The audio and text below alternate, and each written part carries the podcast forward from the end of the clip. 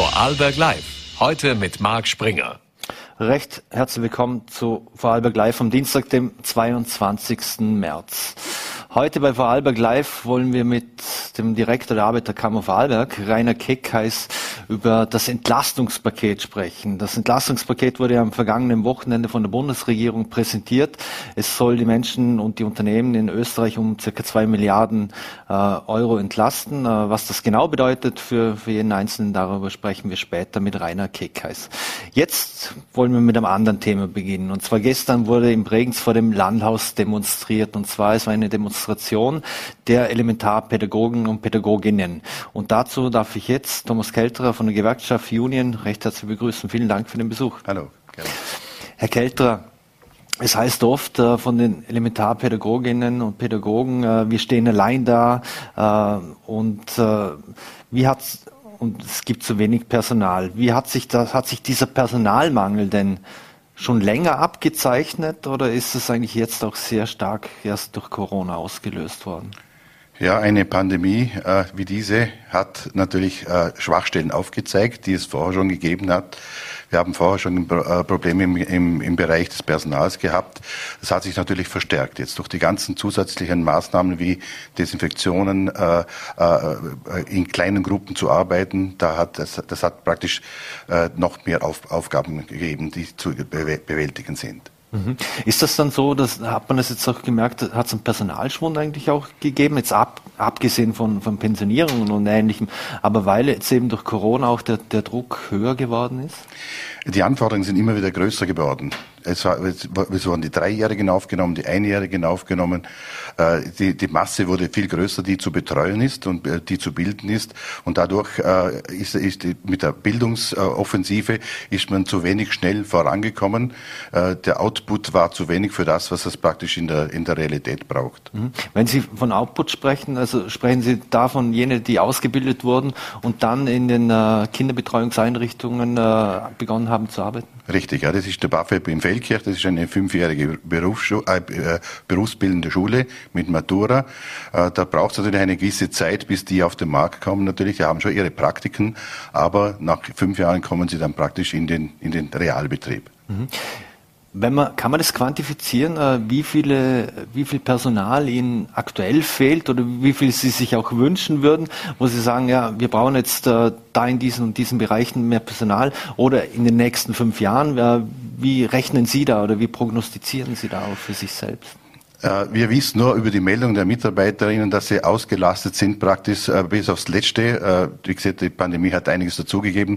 Eine Evaluierung wurde noch nicht gemacht, aber wir wissen jetzt aufgrund der Zeit, die vergangen ist, auch in der Pandemie, dass wir immer wieder Engpässe bekommen. Mhm. Wenn Sie sagen, es gibt viele, die sich ausgebrannt fühlen, die ausgebrannt sind, gibt es eigentlich auch Unterstützung für, für jene? Also wenn, wenn man da ausgebrannt ist, ist es ja oder Burnout haben oder, oder was auch immer? Es gibt Gemeinden, die bieten äh, praktisch so Coaching an. Das ist natürlich nicht flächendeckend, das muss die Gemeinde praktisch selber im Eigenwirkungsbereich erledigen. Äh, es ist eine Berufsgruppe, die sehr viel äh, nebenbei auch macht, praktisch, der wird zu Hause gearbeitet. Das ist also die typische, damals die Kindergartentante, die ja heute keine Tante mehr ist, sondern eine, eine, eine Elementarpädagogik, Pädagogin. Äh, die arbeiten natürlich sehr viel und, und möchten es für die Kinder und für die Eltern richtig machen und das braucht viel Zeit. Und äh, es hat einiges an, in den letzten Jahren natürlich zugenommen, der Verwaltungsaufwand, der Dokumentationsaufwand, es ist immer dazugekommen. Und jetzt ist praktisch diese, diese mit der Pandemie so dieses, dieses Limit erreicht, dass sie praktisch wie, so eine Art wie ausgebrannt sind und jetzt natürlich sich melden. Mhm. Und darum ist auch, sind wir heute auch, äh, beziehungsweise gestern auf die Straße gegangen. Dieser Dokumentationsaufwand betrifft der eigentlich alle dann in, in, in, den Kinderbetreuungseinrichtungen oder sind das die Leiterinnen oder sind das nur die Gruppenleiterinnen? Sowohl als auch. Also im Kindergarten ist natürlich die, die, die direkt Gruppenführende, die praktisch so Sprach, äh, Förderbögen noch ausfüllen muss, mit den Kindern auch diese Übungen machen muss, damit diese, diese, diese, diese auch die, die Sprache erlernen. Es ist ja nicht mehr so wie früher, dass nur einheimische Kinder drinnen wär, äh, sind im Kindergarten, sondern es ist eine Multikulti-Kultur mittlerweile mit bis zu 12, 13 Nationen in einem großen Kindergarten. Mhm. Wie handelt man das im Kindergarten? Da muss man ja, man weiß ja bei, bei, bei vielen, also nicht einheimischen Kindern, da wird zu Hause meistens nur die Muttersprache gesprochen. Ich denke mir, das ist eine riesen Herausforderung für die, für die Elementarpädagoginnen, damit sie da sich verständigen können auch. Richtig, dazu gibt es auch extra Sprachförderinnen, und das sind auch Pädagoginnen, beziehungsweise es gibt auch Logopädinnen, die praktisch als Unterstützungspersonal äh, hier weiterhelfen. Mhm. Und die Elementarpädagoginnen müssen dann die Grunddinger, nehme ich mal an, also dass sich mit den Kindern verständigen können, wenn es heißt, äh, wo geht's aufs Klo oder musst du aufs Klo oder ähnliches, müssen die in dem Fall in unterschiedlichen da Gemeinden in zehn Sprachen können. Ja, da geht's viel auf Körpersprache. Also im Bereich der Kleinkinder, die, die reagieren noch sehr viel auf die Körpersprache. Mit, mit, äh, mit Händen und Füßen sprechen, wird man bei uns sagen, mhm. ist am Anfang sicher angebracht. Ja. Mhm. Jetzt aus dem schulischen Bereich wissen wir, dass äh, auch Quereinsteiger eingestellt werden. Wie sieht das im elementarpädagogischen Bereich aus? Hier gibt es auch natürlich äh, diese Quereinsteiger, die mit, Matura oder irgendeinen eine, ein, einen Beruf erlernt haben, wie zum Beispiel äh, Pädagogik. Die werden bei uns halt eingesetzt. Wie gesagt, dort ist es mit der Bezahlung derzeit noch nicht richtig geregelt. Äh, die werden zum Teil als Assistentin eingestellt, weil sie keine elementarpädagogische Ausbildung haben. Mhm. Müssen die das dann äh wenn Sie da im Laufe der Zeit nachholen? Das ja, da gibt's Aufschulung, praktisch auf der, praktisch äh, das BAföG Dual gibt's auch. Äh, das ist schon so eine, eine, eine berufsbegleitende Ausbildung. Da kann man, wenn man Matura hat, praktisch von der Assistentin zur Pädagogen hochgeschult werden. Mhm. Elementarpädagoginnen werden ja nicht von heute auf morgen ausgebildet. Wie kann man jetzt hier trotzdem noch äh, zusätzlich für Entlastung sorgen, jetzt abgesehen von Pädagogen, die, die zwar nicht aus dem elementarpädagogischen Bereich sind, aber wie kann man hier zusätzlich für Entlastung sorgen? Gibt es da kurzfristig überhaupt? Ja, ich denke, das ist das Konzept, also für uns, äh, wir haben so dieses Konzept auch im, im Kopf, äh, eine Sofort, also Sofortmaßnahmen, das heißt, die Elementarpädagogen ihre Arbeit machen zu lassen, sich ent, sie zu entlasten durch administrative Hilfe, Unterstützung, auch die, die, den Bereich der Hauswirtschaft, also Mittagsbetreuung, nachmittags, äh, äh, wenn, wenn sie schlafen gehen, dass jemand dabei ist. Das ist, das ist, muss nicht unbedingt eine Pädagogin machen. Das kann auch normal äh, äh, angelerntes Personal machen. Mhm. Und dann kann sie praktisch die Pädagogin sich auf ihre Arbeit konzentrieren und somit ja ich ihre Arbeit auch besser machen. Mhm. Was braucht es denn neben einem besseren Gehalt, dass dieser Beruf attraktiver wird? Äh, es ist grundsätzlich die Frage hier zu stellen, warum sind keine Männer in diesem Berufsbild. Wir haben schon Männer. Es ist nicht so, dass wir keine haben, aber es sind halt ganz wenig. Und das ist eine sozialpolitische Frage, die sich hier auch die, die, die, die Politik stellen muss. Wie kann ich das für Männer attraktiver machen?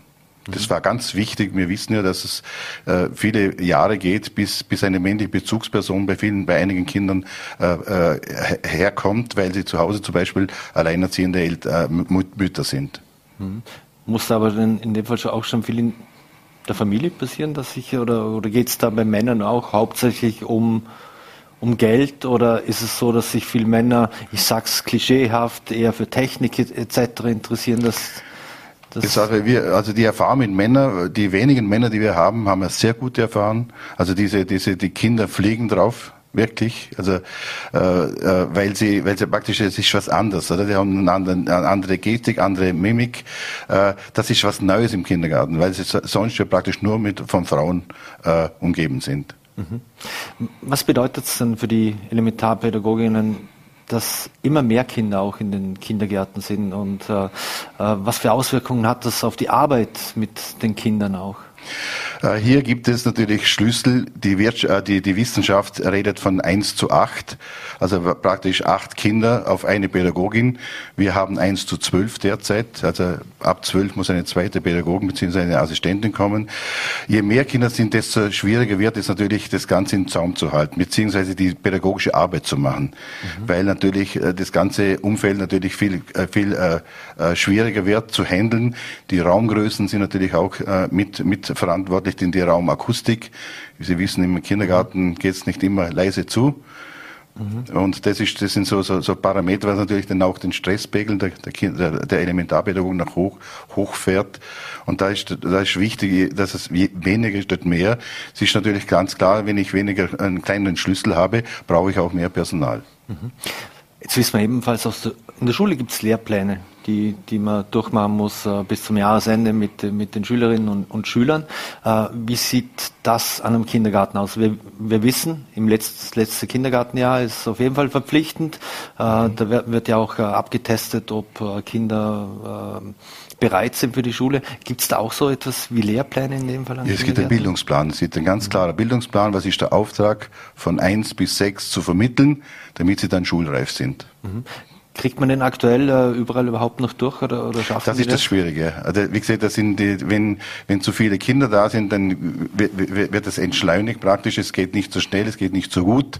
Äh, natürlich kommen die Pädagogen dann auch natürlich in Stress. Sie wissen ja im Hinterkopf, sie müssen dieses Programm durchbringen. Und, da, und darum ist es ganz wichtig, dass wir sie wieder zurückbringen in ihre eigentliche Tätigkeit und ihr, sie praktisch momentan entlastet. Das wäre eine, eine Maßnahme, die sehr schnell zum, zu machen wäre. Äh, Im Bereich der Schulen haben wir es ja auch schon gemacht mit den administrativen Unterstützungen der, der Direktoren zum Beispiel. Das ist auch, war auch ein Riesenthema. Mhm.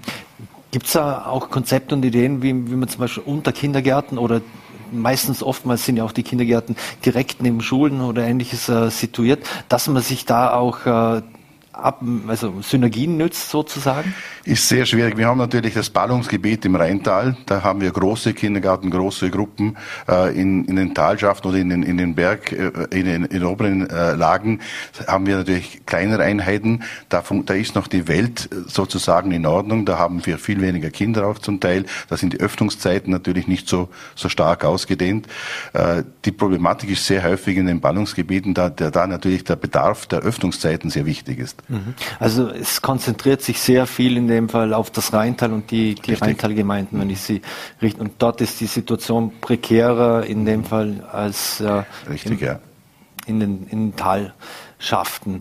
Ähm, wenn Sie das mit den Kindern und die Situation da eh schon äh, prekär ist, wenn Sie das auf die Kinderbetreuung, auf die Öffnungszeiten zum Beispiel ansprechen. Heute ist Equal Pay Day, oder es gibt oder Equal Pay Day Gap Day. Ähm, jetzt gibt es die Forderung von Johannes Gasser heute von den Neos hat äh, Aussendung eben geschickt, wo er meint, ähm, Frauen könnten sich wieder mehr für den Beruf entscheiden, wenn es natürlich ausgedehntere Kinderbetreuungszeiten gäbe, wenn das Angebot da wäre. Aber das würde, wenn ich Sie richtig verstanden habe, bis jetzt äh, wäre das gar nicht möglich oder also könnte man das also überhaupt in anbieten? Der, in der momentanen Situation kann ich mir das nicht vorstellen. Da muss ein Konzept her, wie das erweitert wird, in welchen Schritten, weil das kann man, also wenn man jetzt sagt, morgen, wir haben in jedem Kindergarten drei Stunden mehr offen, Mhm. Das wird mit dem mäßigen Personal nicht gehen, weil der Schlüssel schon nicht stimmt dann. Mhm. Es wird jedes Jahr erhoben, wer kommt in den Kindergarten, dann wird das Personal eingeteilt, damit dieser Betrieb auch recht entsprechend auch gesetzlich im Rahmen dieser, dieser ganzen Beding Bestimmungen eingehalten werden kann. Jetzt wissen wir von heimischen Unternehmen, gibt es ja auch schon die Betriebskindergärten haben. Äh, stehen die dann eigentlich in Konkurrenz zu den, zu den öffentlichen, auch in Konkurrenz, wenn es darum geht, äh, Mitarbeiterinnen äh, zu rekrutieren oder Mitarbeiter? Wir verzeichnen die letzten Jahre, also seit der Mangel praktisch ist, äh, auch eine Fluktuation, eine ziemlich starke Fluktuation. Ich gehe dorthin, wo es mir gefällt. Das ist natürlich jetzt äh, geschuldet auch, weil wir zu wenig Personal haben. Und das ist natürlich der nächste Faktor, wo wieder ein, ein, ein, eine negative Auswirkung auf die, auf die einzelnen Gruppen hat natürlich. Ein großer Wechsel. Es sind viele Teilzeitkräfte drin. Das man, man, man muss sich mal vorstellen, ein viergruppiger Kindergarten hat bis zu 18 Mitarbeiterinnen. Das ist ein, mittlerer Betrieb, der muss gehandelt werden, da muss pädagogische Arbeit gemacht werden, Konflikte müssen gelöst werden. Also das ist nicht, wie man sich vorstellt, ein Honiglecken oder ein Kinder mit Spielen, äh, mit Kindern spielen, das ist es nicht. Mhm. Das ist eine sehr hohe Verantwortung und eine sehr hohe Organisation braucht es hier. Mhm. Und äh, wie ist die Situation? Wir befinden uns ja in unmittelbarer Nachbarschaft zur, zur Schweiz und zu Liechtenstein. Jetzt wissen wir zum Beispiel auch aus dem schulischen Bereich oder auch äh, aus dem medizinischen Bereich, dass viele sich äh, nach der Ausbildung hier entscheiden, in die Schweiz zu gehen oder, oder nach Liechtenstein, weil natürlich auch dementsprechend besser gezahlt wird. Äh, ist das im elementarpädagogischen Bereich auch so? Noch nicht. Also es ist mir nicht bekannt, es wird schon vereinzelt äh, passiert ist, aber die, der große Run in die Schweiz ist es nicht. Es sind viele äh, äh, Kolleginnen beziehungsweise Elementarpädagogen, die haben Kinder zu Hause, die haben eine Teilzeitbeschäftigung, dann ist es natürlich fein, wenn es nicht so weit weg ist. Also meistens im Ort oder in der, in der, Nachbargemeinde und da geht man nicht weiter weg, weil die haben natürlich auch die Kinder zu versorgen dort, weil es ist ja praktisch auch ein Doppelberuf, Aha. die Kinder zu beaufsichtigen beziehungsweise zu betreuen und auch im Kindergarten zu arbeiten. Also da hat es wieder den umgekehrten Effekt eigentlich, dass es äh, ein Vorteil ist, dass es viele Frauen machen, die dann selbst noch ihre eigenen Kinder betreuen. Richtig, ja. Mhm. Ähm, sehen Sie eigentlich auch oder wie sehen Sie Gemeinden äh, oder vornehmlich auch Gemeinden gefordert, äh, hier entsprechend früh auch in Infrastruktur zu investieren. Man weiß aus verschiedenen Gemeinden, auch hier im Rheintal, da gibt es viel Bauprojekte, entstehen äh, in, einem, in einem Gemeindesprengel schnell mal 100 Wohnungen oder, oder, oder mehr und dann gibt es einen Zuzug und das äh, kommt dann natürlich auch, äh, im, mit Familien kommen natürlich auch Kinder in die Kindergärten oder in die Schulen. Wird das aus Ihrer Sicht äh, in den meisten Gemeinden auch berücksichtigt und, äh, und schaut man da auch vor, äh, dass man da was tun muss? Also im großen Teil sicher in den Ballungsgebieten ist man natürlich vorinformiert, weil das sind ja meistens Projekte, die äh, in der Entwicklung drei bis vier Jahre brauchen, wenn man natürlich auch darauf reagieren kann. Was viele Städte auch machen, dass sie sich zum Teil einmieten in, in solche Gebäude, dass sie dort auch entsprechend in den großen Ballungsgebieten entsprechende Ressourcen bekommen weil es ist, ja nicht immer gesagt, dass, es, dass ich einen neuen Kindergarten bauen muss und den auch übernehme, sondern es gibt auch Mietprojekte, äh, die ich äh, für mehrere Jahre oder für, für, für, für eine gewisse Zeit miete, um diesen Bedarf abdecken zu können. Mhm. Was sollten eigentlich aus Ihrer Sicht äh, junge Menschen, die sich äh, in diese Richtung bewegen wollen oder äh, ausbilden wollen, was, was sollten die mitbringen? Äh, es geht ja nicht nur darum, dass man Kindern hinsitzt und spielt und, und bastelt, sondern das, das Ganze bringt ja viel mehr mit sich. Ja, das Herzblut. Also wie gesagt, das sind Pädagogen, die haben sehr viel mit, hat sehr viel mit Herzblut und dann ist es ein, ein Traumberuf für viele. Äh, er ist nicht immer einfach, das muss ich auch dazu sagen, aber die, die mit denen Pädagogen, wie die, mit denen wir gesprochen haben, ist es, ist es eher ein, ein Traumberuf für sie. Und deswegen ist es wichtig, dass man, dass man sie nicht überlastet oder überstrapaziert und das ist momentan eben der Fall. Mhm. Jetzt haben wir natürlich äh, sehr belastende Zeit, Corona etc. Jetzt werden Ihnen äh, vermutlich vor allem viele Menschen am Stammtisch dann sagen, ja, aber die haben doch äh, so wie die Lehrer 15 Wochen oder 14 Wochen Urlaub. Ist das wirklich so? Also das ist eine typische Fake-Nachricht. Also ich sage immer, ich, ich berechne sehr viele im, im Jahr solche Modelle. Äh, eine Kindergärtnerin, die 40 äh, Stunden in der Woche arbeitet, in Vollbeschäftigung und, äh, und keinen Jahresarbeitszeitfaktor hat, mit, also mit 100 Prozent, dann arbeitet sie 1780 Stunden, genauso wie jeder andere in, in, in Vorarlberg auch. Mhm. Wenn sie weniger arbeitet, bekommt sie auch weniger Zeit, äh, hat sie weniger Zeit, äh, hier zu sein und hat auch weniger Gehalt. Mhm. Also ein, ein, ein Regelkindergarten zum Beispiel ist circa eine 92-prozentige Beschäftigung. Das sind circa 3,6 Wochen weniger Arbeit. Und die hat sie zwar frei, aber die bekommt sie nicht bezahlt. Mhm. Und wie hat sich äh, hat es auch zusätzliche Belastung gegeben, weil der Kindergarten ist ja auch nicht mehr so wie von September bis Juli, sondern mittlerweile ist ja auch in den Sommerferien gibt es ja auch die Möglichkeit, dass man die Kinder in den Kindergarten bringt? Es gibt mehrere Modelle. Es gibt also Gemeinden, größte Gemeinden, die haben Ganzjahreseinrichtungen, verschiedenen Bereichen. Es gibt auch kleinere Gemeinden, wie zum Beispiel Hart und Kendelbach, die haben sogenannte Kinderhäuser. Das ist von, vom ein Jahr bis zur Schülerbetreuung alles in einem Haus. Äh, und äh, die, die, die, äh, die, die Bereiche der Kindergärtnerinnen, die haben Teile, Teile, wo sie natürlich organisieren müssen. Mhm. Jetzt haben Sie gestern vor dem Landhaus, wir sehen es hier, demonstriert. Äh, Hat es irgendwelche Reaktionen gegeben oder fühlen Sie sich zumindest von der Landespolitik auch gehört?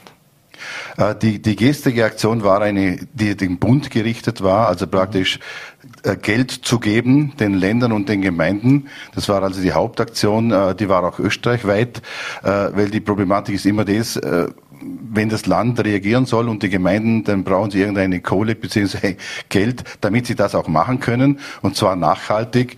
Und äh, die gestrige Aktion ist praktisch ein, ein Aufruf an, die, an den Bildungsminister, eben diese Milliarde bzw. diese entsprechenden Mittel auch bereitzustellen. Mhm. Die Reaktionen waren durchweg sehr gut. Also sie, sie haben, äh, sie haben wieder ein Gehör bekommen. Das haben sie immer wieder gesagt. Sie wurden in der Pandemie vielmal vergessen. Mhm. Man hat für alle äh, Maßnahmen gesetzt und im Kindergarten war es natürlich schwierig. Wie halte ich zwei Meter Abstand? Wie trage ich eine Maske, wenn sehr viel auf die Mimik und auf die Gestik ankommt? Mhm. Kostet es was, was es wolle, hat nicht für Elementarpädagogin. Äh, so, und das ist natürlich das, was sich auch geärgert hat, die, die Elementarpädagogen und darum auch, die, es war ein, ein sehr guter Zulauf. Wir haben zwischen 250 und 300 äh, rein, allein in Vorarlberg bei vollem Betrieb der Kindergärten natürlich. Wir haben die Kindergärten nicht geschlossen, sondern es sind diese gekommen, die Zeit gehabt haben oder die sich praktisch Zeit nehmen konnten. Mhm. Abschließend noch, äh, wir haben den Krieg in der Ukraine und der hat natürlich äh, große Flüchtlingsbewegungen ausgelöst. Es werden auch viele äh, Familien nach Vorarlberg kommen, vermutlich jetzt immer mehr. Werden, sind wir da vorbereitet, auch in den Kindergärten, dass wir da alle dann unterbringen und aufnehmen können? Oder wo gibt es Kapazitätsgrenzen aus Ihrer Sicht? Es wird, es wird eher ein Verteilerproblem sein. Wie kann ich diese Menge gut verteilen? Weil dann betrifft es nicht jeden Kindergarten voll, sondern praktisch, wenn es möglich ist, auf mehrere Kindergarten aufzuteilen. Es ist natürlich ein Zusatzaufwand, keine Frage. Mhm. Eine letzte Frage noch, und da muss ich das, das Thema noch einmal wechseln, weil es eine aktuelle Geschichte betrifft, und zwar es hat an es hat eine heikle Situation offensichtlich um Kinderbetreuungsplätze in der Gemeinde Van Danz gegeben. Da, da wird von, ich sag's mal unter Anführungszeichen, Kuhhandel zwischen Kindergarten und Gemeinde gesprochen. Da seien die Pädagoginnen äh, im Prinzip an, an Handel eingegangen, dass sie gratis Kinderbetreuung im Sommer zu gewährleisten haben, also quasi als Ausgleich für Corona-bedingte Ausfälle. Das hat ja für viel Aufsehen und, und auch schon Wirbel gesorgt. Wie sehen Sie diese Situation aus Sicht der Gewerkschaft? Also grundsätzlich, gratis arbeiten muss bei der Gemeinde niemand. Es ist so, dass praktisch äh, die Mitarbeiter haben einen, einen Vertrag, diese, diese, die, die wird mit, mit Stunden berechnet. Diese Stunden müssen sie abarbeiten. Wenn sie mehr haben, können sie es als Zeitausgleich nehmen. Wenn sie zu wenig haben, müssen sie arbeit, zusätzlich arbeiten. Corona hat mit dem, mit dem, äh, mit diesem fairen Arbeiten nichts zu tun. Corona war praktisch äh, ganz kurz am Anfang eine Zeit, wo wir die, die, die Schließung gehabt hatten und seit da haben wir einen riesen enormen Aufwand, praktisch dass das, das Ganze, das, das Anfangsgebilde praktisch äh, kompensiert hat. Mhm. Also Gratisarbeiten gibt es nicht, auch im Gemeindedienst. Also hat man die Pädagoginnen nicht über den Tisch gezogen? Es ist immer die Frage, wie, wie wurde es organisiert? Wurden die Meldungen am Dienstgeber auch weitergegeben? Was sind die Stunden? Äh, wann wurde gearbeitet? Das müsste nachvollziehbar sein. Es müsste mhm. kein, theoretisch kein Problem sein, die Jahresstunden zu berechnen und dann wissen, aha, ist es jetzt zu wenig oder zu viel. Thomas Kelterer, vielen Dank für den Besuch hier bei Vorarlberg Live. Alles Gute und bleiben Sie gesund. Danke auch. Ihnen auch. So, und wir wechseln noch einmal das Thema. Und zwar heute hat, haben die Landeskrankenhäuser über die aktuelle Situation, äh, über die aktuelle Corona-Situation informiert. Um was äh, Landeskrankenhausbetriebsdirektor Gerald Fleisch und Primar Hoffmann unter anderem heute gesagt haben, das haben wir aufgezeichnet und zeigen Ihnen jetzt. Gerald Fleisch, Sie sind der Direktor der Vorarlberger Krankenhausbetriebsgesellschaft. Wie ist denn jetzt mit dem erneuten Aufkommen der Omikron-Welle die aktuelle Situation in den Spitälern? Ja, die Situation in den Landeskrankenhäusern, wie auch in allen Krankenhäusern, wir dürfen hier ja das Krankenhaus Dornbirn und Maria Ebene mit repräsentieren, ist sehr, sehr angespannt. Wir haben äh, dramatische Personalausfälle und damit eine dramatische Personalbelastung. Insgesamt, wenn man Covid-Krankenstände und andere Krankenstände zusammenrechnet, reden wir von insgesamt 600 Personen, die nicht arbeitsfähig sind. Und das bringt uns nicht an die Grenzen, sondern teilweise schon darüber. Das heißt, man kann wieder von einer Krise in den Krankenhäusern sprechen. Abgesehen von den Mitarbeitern, wie viele Patienten werden in derzeit mit Corona behandelt? Ja, also man kann von einer Krise sprechen, wobei wir im Grunde seit zwei Jahren eine Dauerkrise haben. Jetzt hat sie sich extrem verschärft. Und zu Ihrer zweiten Frage, wir haben derzeit rund 100 Patienten, die mit oder wegen Covid in den Krankenhäusern liegen. Zum Glück sind nur vier davon auf der Intensivstation. Bei den vier Personen handelt es sich wahrscheinlich um Personen mit schwereren Verläufen. Was ist denn da die Definition? Ab wann ist in einem Krankenhaus so, dass jemand intensiv behandelt werden muss? Das ist natürlich eine zutiefst medizinische Frage, aber man kann davon ausgehen, dass man also entweder postoperativ aufgrund eines Unfalls oder infektiös in einem derartigen Zustand ist, dass man eine Intensivbehandlung braucht. Hier unterscheiden wir wieder zwischen Intermediate Care, also eine etwas abgestufte Intensivbehandlung, und die echte ICU, Intensive Care Unit. Also hier gibt es alle Abstufungen, aber das ist medizinisch sehr klar geregelt. Wie sieht es denn derzeit mit dem Thema operationstechnische Verschiebungen aus? Gibt es da Fälle vermehrt wieder, dass Operationen jetzt aufgrund des Personalmangels verschoben werden müssen? Ja, das ist eben genau der Grund, warum wir auch an die Öffentlichkeit gehen im Moment, um einfach auch äh, der Bevölkerung zu sagen, dass wir wieder reduzieren müssen in einem Ausmaß, wie wir es noch nie gehabt haben. Also am Schwerpunktkrankenhaus in Feldkirch muss man um 50 Prozent reduzieren. Das heißt, wir können die Hälfte der geplanten Operationen nicht durchführen. Und das ist eine Riesenbelastung für die Mitarbeiter, aber genauso für die Patienten und deren Angehörigen. Und hier möchten und wollen wir informieren, dass die Situation aufgrund der Omikron äh, Mitarbeiter, die nicht mehr arbeiten können, sich so zugespitzt hat. Wie wird denn damit umgegangen? Da werden wahrscheinlich die Dienstpläne wirklich mehrmals täglich geändert werden müssen. Das wird wahrscheinlich ein großer Aufwand sein, auch eine Belastung für das Personal. Ja, es ist in mehrfacher Hinsicht eine gewaltige Belastung für das Personal, wenn man weiß, wie komplex ein Krankenhausbetrieb ist. Es geht also darum, dass man nicht nur Operationen verschiebt, man muss auch die Patientenangehörigen anrufen, darüber informieren. Man muss alles umplanen, oft stündlich, weil man nicht weiß, welche Mitarbeiter wann wie abgesondert werden oder nicht mehr zur Verfügung stehen. Also es ist eine Riesenherausforderung, eine Riesenanspannung und ich habe da große Achtung vor den Mitarbeiterinnen und Mitarbeitern, dass sie diese Situation in unterschiedlicher Ausprägung schon seit zwei Jahren aushalten und auch durchhalten. Ich bin das letzte Mal vor drei Monaten an dieser Stelle gestanden, habe mir nicht gedacht, dass ich wieder in dieser Funktion zu diesem Thema werde sprechen müssen. Jetzt ist es soweit. Es ist schon sehr viel gesagt worden. Für uns ist es ganz, ganz wichtig, den Beteiligten und vor allem den Betroffenen, und das sind die Patienten, halt mitzugeben, dass wir uns sehr bemühen, wirklich so wenig wie unbedingt notwendig zu verschieben, dass wir äh, uns bei jedem Patienten, den wir absetzen, sehr genau überlegen, wie wir das für ihn möglichst optimal gestalten können, also wie wir ihm möglichst rasch wieder einen Termin geben können und ähm, dass uns das alles nicht leicht fällt. Wie, wie schon Gerald Fleisch gesagt hat, das Verschieben ist für alle Beteiligten schwierig, am schwierigsten natürlich für den Patienten, aber auch für unser Personal, für die Sekretärinnen, die anrufen müssen, die natürlich auf Menschen treffen, die äh, von ihrem Plan operiert zu werden, herausgerissen werden. Äh, da entstehen natürlich negative Emotionen, die dann am Telefon irgendwie auch äh, geäußert werden. Das alles belastet das Personal. Es belastet das Personal, dass wir permanent umplanen müssen. Das belastet, dass wir in der Früh oft nicht wissen, wie wir den Tag gestalten werden. Ähm, das nehmen wir in Kauf, weil wir hoffen, dass es vorbei ist in vier, fünf Wochen. Und wir möchten jetzt einfach kommunizieren, bitte halten wir gemeinsam noch diese paar Wochen durch. Es wird dann wieder besser werden. Und wir werden all die Dinge, die wir jetzt nicht machen können, wieder aufholen. Das haben wir in den letzten beiden Jahren so gestaltet und das werden wir heuer genauso machen.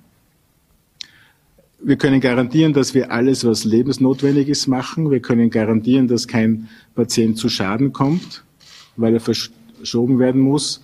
Und wir bitten halt um Verständnis, dass wir gerade die Patienten verschieben müssen, deren Eingriffe aus medizinischer Sicht aufschiebbar sind.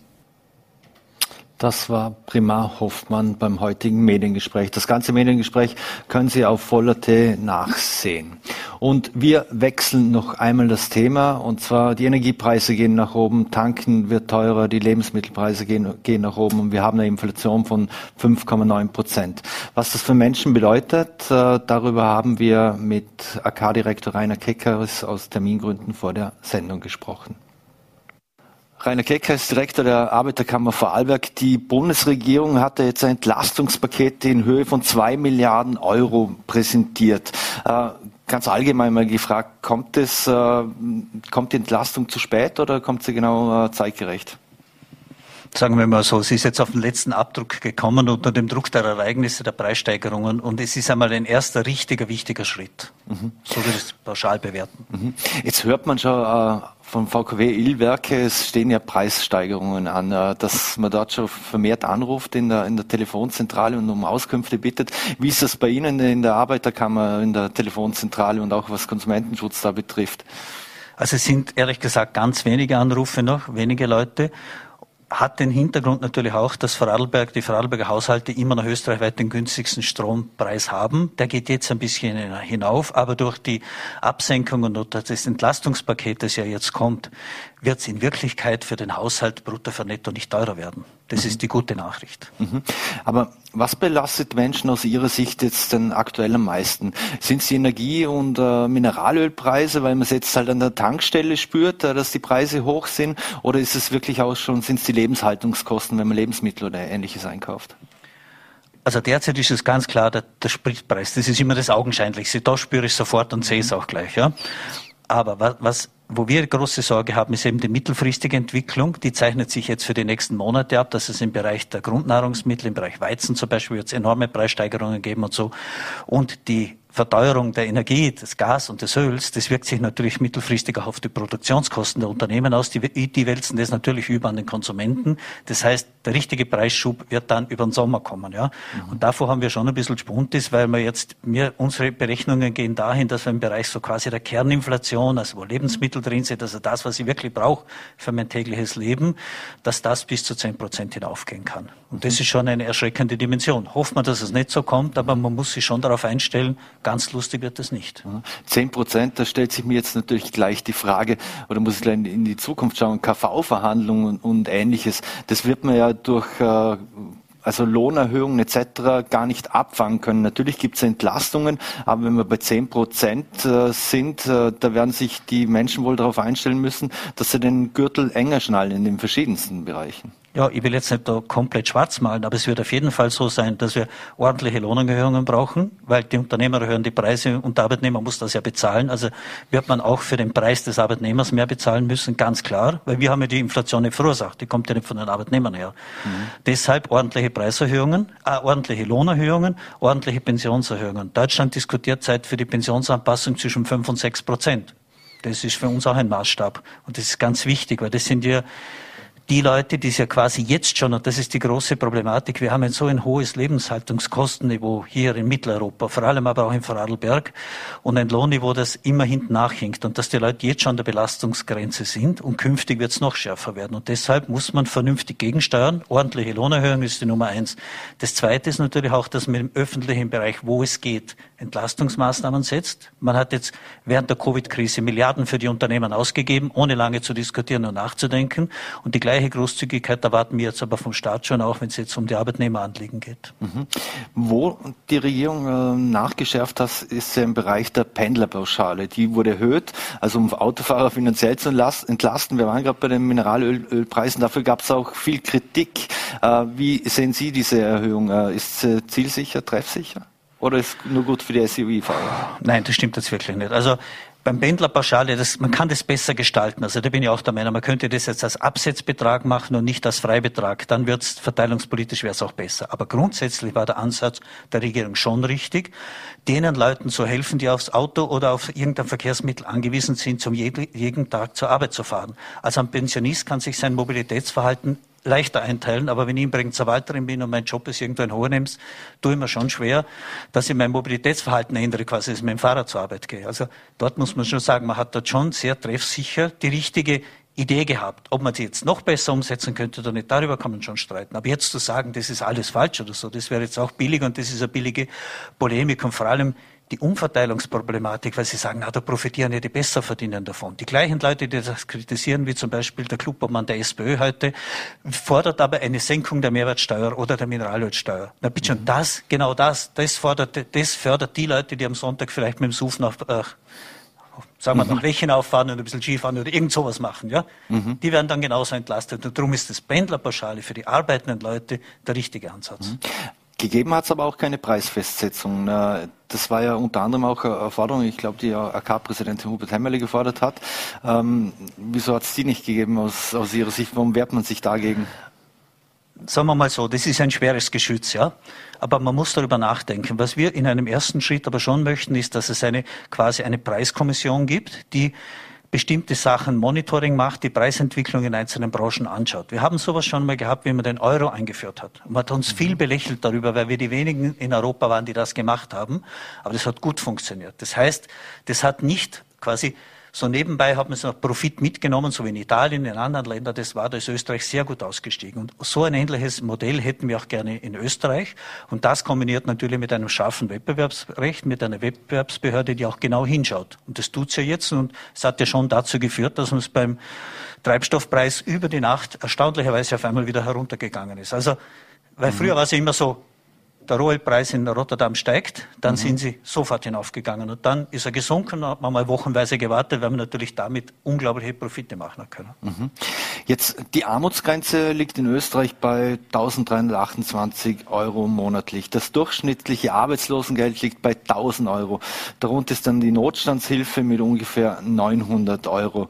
Also muss man nicht aber trotzdem sagen, dass irgendwo vermutlich die soziale Treffsicherheit fehlt, weil es viele Gruppen gibt, die ja unter also die sehr wenig haben im, im Monat, um, um zu leben und die es jetzt dann noch schwerer haben werden. Ja, natürlich. Und schauen Sie, die Parteienförderungen sind indexiert, die werden immer angepasst an, an, an die Entwicklung der Preise. Warum kann man das bei den Sozialleistungen nicht machen oder beim Arbeitslosengeld? Wir fordern schon seit Jahren ergebnislos die Erhöhung des Arbeitslosengeldes, weil das sind die Leute, die wirklich in die Armutsfalle hineinrutschen.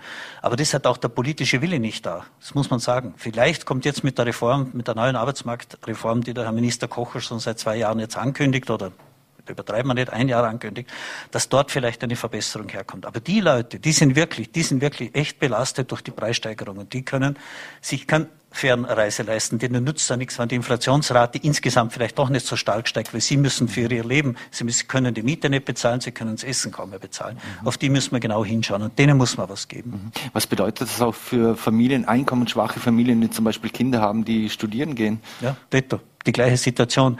Es fehlen einfach, und das ist angesichts unserer, unserer wirtschaftlichen Stärke, wir sind ja ein reiches Land, ja. Es ist nur der Reichtum nicht gleichmäßig verteilt. Wir leisten uns Milliardäre, jetzt können wir uns alles leisten, und gleichzeitig leisten wir uns aber ziemliche Armut und immer mehr Menschen, die in die Armutsgefährdung hineinkommen.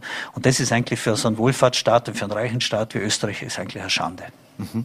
Der Finanzminister Brunner hingegen, der, der führt jetzt äh, ins Feld, dass ja, es gibt zum Teil Tarifsenkungen bei der Lohnsteuer, er führt den Familienbonus ins Feld, die Erhöhung des SV-Bonuses sowie die Pensionistenabsitzbeträge.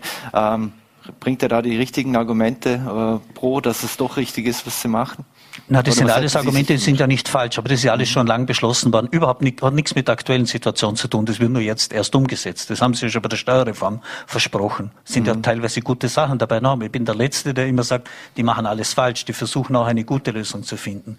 Aber jetzt haben wir eine Sondersituation und wir befürchten, dass es auf den Herbst hin viel schlimmer sein wird für die Menschen und dass man jetzt schon vorbereitet und gescheite Maßnahmen ergreift, damit es eben nicht zu diesen Belastungsspitzen kommt. Mhm. Ganz anders sieht man das natürlich von Wirtschaftsseite und industriellen Seite. Also WKÖ-Präsident Harald Mara oder IV-Chef äh, Georg Knill, denen geht das Ganze nicht weit genug. Es sei nur ein, ein Tropfen auf den heißen Stein und äh, die Unternehmen würden weitere Entlastungen brauchen. Auch wie ist das aus Ihrer Sicht? Nein, ich, ich kann das schon immer hören. Ich sage es Ihnen jetzt ganz ehrlich. Während der Corona-Krise haben die mit einer Unverschämtheit in den Staatskassen gegriffen und sich die Kohle geholt, was noch gegangen ist. Und sie haben jetzt wirklich 20 gute Jahre gehabt mit jährlichen Gewinnsteigerungen. Das den österreichischen Unternehmen geht sehr gut. Ja? Und das sind ja nicht die großen Steuerzahler. Da gibt es ja einen Haufen Steuerumgehungsmodelle und alles. Und genau die sind jetzt wieder die Ersten, die schreien, aber wir brauchen noch mehr Hilfe. Bitte schon, die sollen ein paar hundert von ihren Wohnungen, die sie privat gekauft haben, aus den Firmengewinnen, sollen sie wieder verkaufen und schauen, dass sie über die Runde kommen. Jetzt sofort nach dem Staat zu rufen, bei jeder kleinen unternehmerischen Schwierigkeit, halte ich wirklich für billig. Mhm. Lassen Sie uns zurück ins Land kommen. Äh, im, im, Land, die, die Kosten fürs Wohnen sind extrem in die, in die Höhe geschossen. Also das heizt sich auch weiter an, wenn man sich auch die Grundstückspreise in den verschiedenen äh, Gemeinden ansieht. Ähm, was könnte das Land aus Ihrer Sicht hier jetzt äh, schnell und einfach machen, um dem auch entgegenzusteuern und auch die, die Menschen hier zu unterstützen? Ich glaube, es gibt keine einfache und schnelle Lösung. Das ist das Problem dran. Aber man schaut schon seit zehn Jahren zu. Die Entwicklung ist ja nicht von heute auf morgen entstanden. Man weiß das. Das weiß man schon seit lange. Wir trommeln schon seit langem. Man muss Beschränkungen einführen. Zum Beispiel beim Grundverkehr. Dass man ähnlich wie beim landwirtschaftlichen Grundverkehr halt auch Beschränkungen einführt. Dass nicht jemand aus Spekulationsgründen Baugründe zusammenkaufen kann. Und da gibt es Leute im Land, die kaufen hunderttausende Quadratmeter Baugründe zusammen, weil sie in ihren Firmen so viel Geld verdienen. Das ist ja nicht unanständig, sondern verboten. Aber wenn ich als Land meinen Spielraum nicht einmal nütze und meinen kleinen Leuten, meinen Steuerzahlern helfen kann oder helfen will, dann ist es schlecht. Und jetzt ist es eh schon fast zu spät, aber wenigstens, dass wir jetzt endlich in eine ordentliche Diskussion einsteigt und eben sagt, wir überlassen das Land nicht ein paar reichen Familien, sondern wir schauen dazu, dass der Wohlstand auch ein bisschen gleichmäßig verteilt wird und auch ein Arbeitnehmer noch die Chance hat, wenn er fleißig ist und Überstunden macht und alles, dass er sich zumindest noch eine Wohnung leisten kann. Weil davon sind wir auch schon weit entfernt. Das ist ja der Wahnsinn. Schauen Sie sich heute an, eine 70 Quadratmeter Wohnung, 400.000, 500.000 Euro ist aber gar nichts Besonderes mehr. Mhm. Und das bei Einkommen von netto 17, 18, 2.000 Euro oder so. Also nicht mehr das Land der Eigentümer. Sind wir. Nein, wir sind schon lange weg von dem. Das, das ist schon lange abgekehrt. Und es muss auch nicht das Land der Einfamilienhäuser sein. Mhm. Das geht aus anderen Gründen auch nicht. Das ist mir auch klar. Wir leben mhm. ja auch hier und ich bin auch so, so weit realist, dass ich schon die Problematik sehe. Aber was wir dem Land vorwerfen, ist, dass einfach überhaupt nichts passiert. Es mhm. wird immer nur vertröstet, wird immer nur zugeschaut und abgewiegelt. Ja? Mhm. Geht schon das nicht mehr mit, ist ja fast live. Das Land hat äh, 150 Millionen Euro aufgenommen, um die Folgen der Coronavirus-Pandemie abzufedern. Müsste man auch jetzt äh, in dieser Situation wieder Geld aufnehmen, auch solange es noch billig ist, um die Situation auch auf Landesebene äh, die Menschen zu unterstützen und abzufedern? Also auf jeden Fall wäre es gut, wenn das Geld aufgenommen wird und in die Menschen investiert wird, ja? Pflegebereich zum Beispiel. Brauchen wir dringend was. Wir brauchen dort bessere Bezahlung. Wir brauchen mehr Leute, die in die Pflege gehen. Da muss die Arbeitsbedingungen besser machen. Dort wäre es gescheit. Und das ist eine Investition auch in die Zukunft. Wir müssen nicht immer nur neue Straßen bauen. Man kann auch vielleicht ein bisschen was in die Menschen investieren. Das wäre schon ein Wunsch, den wir sehr stark haben, ja. Mhm. Und wer, es gibt ja auch den Service bei der Arbeiterkammer, den Geld-Zurück-Service, und zwar mit dem AK-Steuerservice. Das nehmen ja auch viele Menschen nicht ja. in Anspruch und wahrscheinlich wäre es auch jetzt eine richtige Gelegenheit, wenn man das noch nie gemacht hat, weil man kann es ja ein paar Jahre rückwirkend machen, dass man doch noch ein bisschen Geld vom Staat zurückholt. Richtig. Kommen Sie zu uns, machen Sie das, holen Sie. Man muss einfach auch schauen, man muss beim Konsum, bei den Ausgaben schauen und man muss natürlich alle Optionsmöglichkeiten sich anschauen und alles optimieren, was geht. Weil wenn man den Gürtel länger schmalen will, muss man halt schauen, wo, wo hat man man vielleicht noch etwas liegen gelassen, wo kann man es noch optimieren. Das ist ein kleiner Beitrag dazu. Aber mhm. insgesamt an der großen Problematik ändert es auch nichts. Mhm. Vorarlberg hat, ähm, muss Themenwechsel, aber wir bleiben im Geld. Vorarlberg hat mit 22,2 Prozent die größten Lohnunterschiede zwischen Frauen und Männern. Heute haben wir Equal Pay Day Gap ähm, Tag. Äh, in keinem anderen Bundesland sind die Unterschiede so groß wie, wie bei uns. Was sind aus Ihrer Sicht da die Hauptgründe dafür, dass es gerade im Vorarlberg so eklatante Gehaltsunterschiede gibt? Also es gibt, es gibt zwei, zwei Gründe, zwei wesentliche Gründe. Es gibt viele, aber zwei sind wesentlich. Das eine ist der hohe Teilzeitanteil Vorarlberg hat einen der höchsten Teilzeitanzahl bei Frauen. Und der zweite Grund ist, dass sehr viele Frauen in schlecht bezahlten Branchen tätig sind. Also Dienstleistungsbereich, Gastronomie und so weiter. Und die Männer eher in den techniklastigen Betrieben bei Zumtobel, bei Blum, wie die alle heißen, wo ordentliche Löhne gezahlt werden. Mhm. Daraus ergibt sich schon ein Gap. Frauen leisten weniger Überstunden, weil sie auch familiäre Belastungen noch haben und so im Vergleich zu Männern. Deshalb, das sind so die Gründe, die Hauptgründe. Und es gibt auch, und das braucht man auch nicht wegreden, es gibt sicher auch noch eine versteckte Diskriminierung, dass man halt dem Mann eher mal eine Gehaltserhöhung gibt oder auf eine Weiterbildung schickt, die ihn dann beruflich weiterbringt als die Frau. Mhm. Johannes Gasser von der NEOS heute hat einen Aussendung geschrieben, dass die Haupt, für ihn liegen Hauptgründe dafür auch in der langen Erwerbs, also in den langen Erwerbsunterbrechungen und unzureichende Kinderbetreuungsmöglichkeiten und dauerhafte Teilzeitarbeit. Jetzt wissen wir, gestern, gestern haben die Elementarpädagogen gestreikt, gestreikt aufgrund der schlechten Bedingungen. Beißt sich da die Katze in den Schwanz. Also wir können im Prinzip gar nicht auch, wir könnten nicht mal anbieten mehr Kinderbetreuung, weil wir nicht einmal die, die Pädagoginnen und Pädagogen dafür hätten. Stimmt, ja. Man hat in der Ausbildung viel zu wenig getan. Ich meine ja, man muss in die Leute investieren. Wir müssen ja, alle reden vom Facharbeitermangel, aber das ist schon seit Jahren, ja. Und mhm. es wird einfach nicht mehr getan oder nicht viel mehr getan. Und wenn ich heute sage, zum Beispiel, ich brauche einen Rechtsanspruch auf Kinderbetreuung, ja, das ist auf dem Papier schon toll, aber wenn ich nicht einmal die, die Personen habe, die dann die Kinder betreuen, also ich muss mhm. schon bei der Wurzel anfangen. Wir brauchen ein paar Jahre, aber man muss halt den Schritt einmal gehen. Da hat der Gasser völlig recht. Es ist natürlich, die, die Unterbrechungen wegen der Kindererziehung, das wissen wir statistisch, die Frauen holen das nie mehr auf. Nie mehr, das ganze Leben nicht. Und später in der Pension trifft es dann noch einmal, weil ihnen Versicherungszeiten fehlen, weil ihnen gute Bemessungsgrundlagen fehlen. Mhm. Abschließend noch, was für Rahmenbedingungen könnten die Regierenden hier im Landhaus äh, schaffen und, und umsetzen, damit, oder vielleicht auch die Unternehmen selbst, äh, damit wir dieses Gender Pay Gap wegkriegen? Also der erste Schritt, das ist, das ist die Hauptaufgabe der öffentlichen Hand. Das ist ganz klar. Das ist im Bereich der Kinderbetreuung, das Angebot viel zu verbessern. Und was eines ist, aber das ist jetzt ein sehr theoretischer Ansatz. Mhm. Und das ist der große Unterschied zum Beispiel aus unseren Kulturkreisen und zum Beispiel Skandinavien oder in Frankreich oder so. Bei uns ist Kindererziehung, Kinderbetreuung ist quasi eine Familiensache. Da kümmert sich die Familie drum, ja? Darum war das auch nie wichtig. Ja? In Skandinavien, aber auch in Frankreich, Belgien und so, in diesen Ländern war es immer so, dass Kinderbetreuung, dass das eine wichtige gesellschaftliche Aufgabe ist. Das heißt, äh, die Bereitschaft schon und auch der Zugang zu dem Thema ist ganz ein anderer. Man stellt viel mehr Geld zur Verfügung, man zahlt die Betreuer viel besser, weil das eine wichtige Aufgabe ist. Und das ist eben der große kulturelle Unterschied. Und den gilt es jetzt endlich einmal zu überwinden, dass wir auch hier von der öffentlichen Hand die Strukturen verbessern. Wir sind qualitativ schon besser geworden die letzten Jahre, vor allem im Kindergartenbereich. Da sind wir gar nicht so schlecht. Aber darunter gibt es noch sehr, sehr viel zu tun. Mhm. Wenn Sie dann den kulturellen Unterschied ansprechen, also dann liegt da eigentlich sehr viel auch an, an, uns selbst. Auf der einen Seite wollen wir bei den Kindern sein. Ähm, offensichtlich die Frauen nicht, dass sie wollen immer, aber sie sind mehr bei den Kindern, das, das ist Tatsache. Aber das, so wie es in, äh, in Unternehmen eine kulturelle oder, oder äh, Transformation gibt, würde man das eigentlich auch in unserer Gesellschaft in dem Fall brauchen, wenn ich Sie richtig verstehe. Richtig, das ist so. Das ist genau so. Es ist nicht immer nur die anderen schuld, man muss auch an sich selber arbeiten und auch bei uns die Rahmenbedingungen so verbessern, dass zumindest jede Frau die Möglichkeit hat und auch die richtige Wahl hat. Weil derzeit hat sie es vielfach nicht. Wenn sie sich freiwillig dann entscheidet, ich mach's nicht oder ich möchte bei meinen Kindern bleiben, was ich wirklich mhm. verstehe, ja, okay, dann ist es aber eine freie Entscheidung. Aber so, weil ich kann gar nicht, weil meine Kinderbetreuung nicht funktioniert und die sind nicht so flexibel, wie mein Chef von mir erwartet, dass ich flexibel arbeite, ja, dann haben wir was falsch gemacht als Gesellschaft. Mhm. Eine letzte Frage noch. Zuerst Corona, die Pandemie, jetzt der Krieg in, in der Ukraine, eine Krise nach der anderen äh, sozusagen.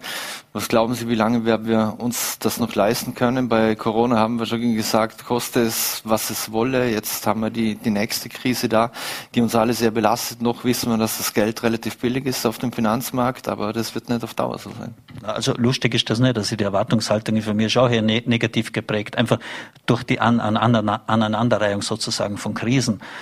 Aber ich möchte es auch noch am Schluss schon positiv sehen. Ich meine, wirklich, wir leben in einem reichen Land. Uns geht es gut. Wir jammern auf hohem Niveau. Wenn ich mir denke, sieben oder 800 Kilometer östlich von Wien aus schon gesehen, schaut die Wirklichkeit eine ganz andere aus. Und die haben andere Probleme. Ich hoffe, dass wir nie die Probleme bekommen. Aber bei allem, was wir hier auch besser machen könnten, man sollte schon immer im Auge behalten, noch sind wir auf einem guten, auf einem sicheren Niveau unterwegs und das gilt es zu erhalten. Und wenn uns das gelingt, es nur halbwegs zu erhalten, dann haben wir eh schon vieles richtig gemacht. Positiv in die Zukunft, ein schönes Schlusswort. Rainer Keckers, vielen Dank für den Besuch hier bei Vorarlberg. Danke für die Einladung. Danke. So, meine Damen und Herren, und das war's schon wieder mit Vorarlberg Live. Wir bedanken uns fürs Dabeisein, würden uns freuen, wenn Sie morgen wieder einschalten, Voller TV, NRT oder Ländle TV. Einen schönen Abend und bleiben Sie gesund.